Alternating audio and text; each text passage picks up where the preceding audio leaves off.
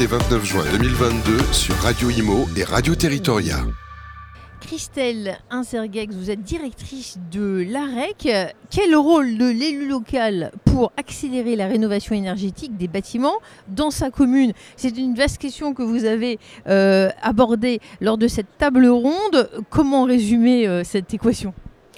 Alors effectivement, euh, c'est un sujet euh, complexe et euh, puisqu'on va la rénovation du bâtiment va concerner à la fois le bâtiment du patrimoine public, mais aussi les bâtiments des logements, on va dire. et effectivement, l'élu n'a pas forcément conscience du rôle qu'il peut jouer vis-à-vis des propriétaires, notamment quand il s'agit de la rénovation des copropriétés. Euh, et il doit s'impliquer pour euh, à la fois euh, jouer un rôle d'information, de sensibilisation des citoyens et des propriétaires, copropriétaires sur l'enjeu de la rénovation, informer sur les outils disponibles. il peut jouer un rôle de facilitateur lorsqu'il y a des blocages d'ordre administratif, notamment quand il y a des contraintes architecturales ou sur le patrimoine. il peut jouer un rôle de tiers de confiance, qui est aussi important face à des problématiques de, fraude euh, aussi euh, dont on peut entendre parler. Euh, donc ça peut être un rôle vraiment important de mise en lien, de mise en relation entre les acteurs.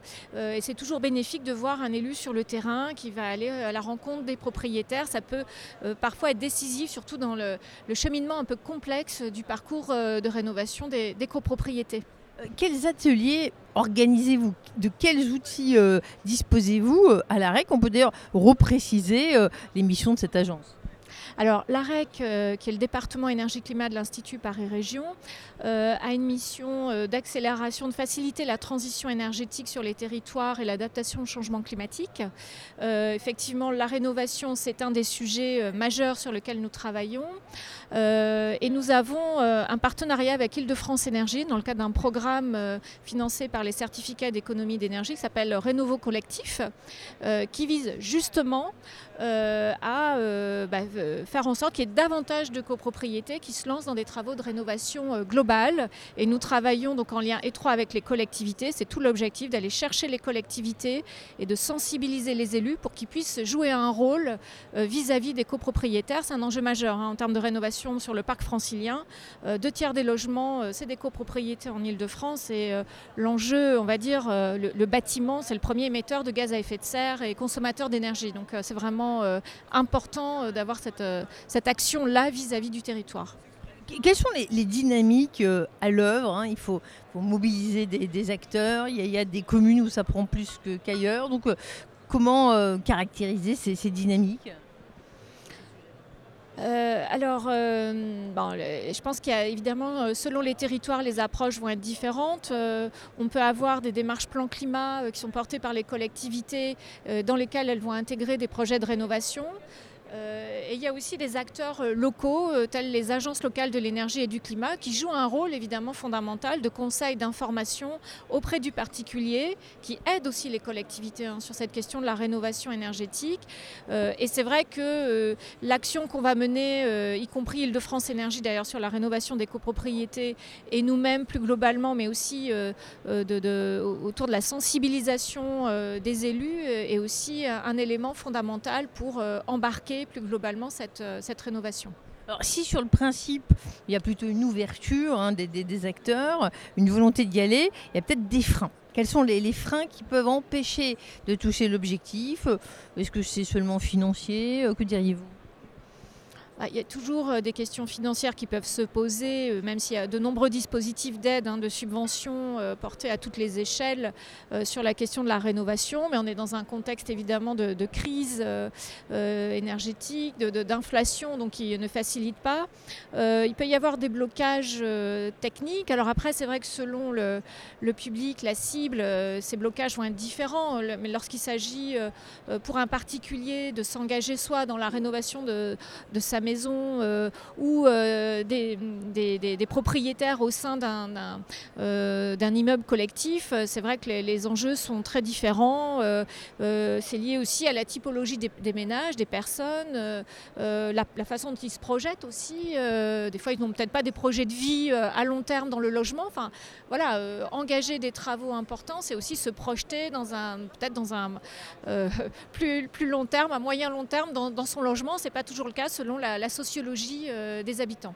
Et il y a des collectivités qui mettent en place des, plans climat. Ça, c'est un, bon dispositif, une bonne manière d'apprendre le sujet c'est une façon d'appréhender le sujet. Le plan climat, c'est vraiment euh, euh, l'outil de planification à l'échelle des intercommunalités euh, sur la question du climat, de l'air et de l'énergie sur les territoires. évidemment, elles doivent se saisir des enjeux prioritaires en matière de changement climatique, d'énergie, de qualité de l'air sur leur territoire et mettre en avant un ensemble de programmer, on va dire, un, plan d'action qui associe aussi les acteurs des territoires. Et la question de la rénovation énergétique, évidemment, euh, est un élément essentiel, mais ça peut être aussi euh, la question des mobilités, euh, la question du développement des énergies renouvelables, de l'adaptation au changement climatique. Enfin, voilà, on est dans une approche plus, globale hein, dans, le, dans le plan climat. Vous avez mobilisé quelles collectivités depuis le début de l'année? On ne va pas tout citer, hein, mais il y a peut-être quelques projets qu'on peut citer. Alors concernant nos ateliers de sensibilisation euh, euh, des élus euh, pour la, pour la rénovation des, copropriétés, on a déjà mobilisé Pleine Vallée dans le Val d'Oise, la ville de Paris.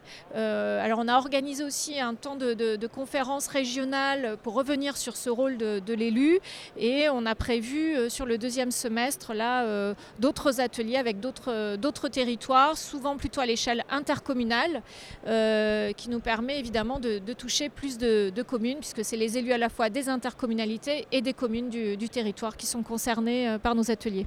Vous avez trouvé l'échange intéressant. On est à la MIF 2022 et vous étiez à cette table ronde sur le rôle de l'élu local pour accélérer la rénovation énergétique des, bâtiments. Euh, ça va dans le bon sens?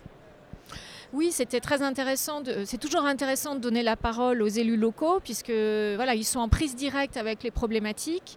Euh, ils sont à la recherche de solutions. On voit que les, euh, les problématiques et les solutions sont différentes selon les territoires. Euh, évidemment, les grosses collectivités ou les territoires ruraux vont avoir des, enjeux différents et c'est important de les entendre aussi.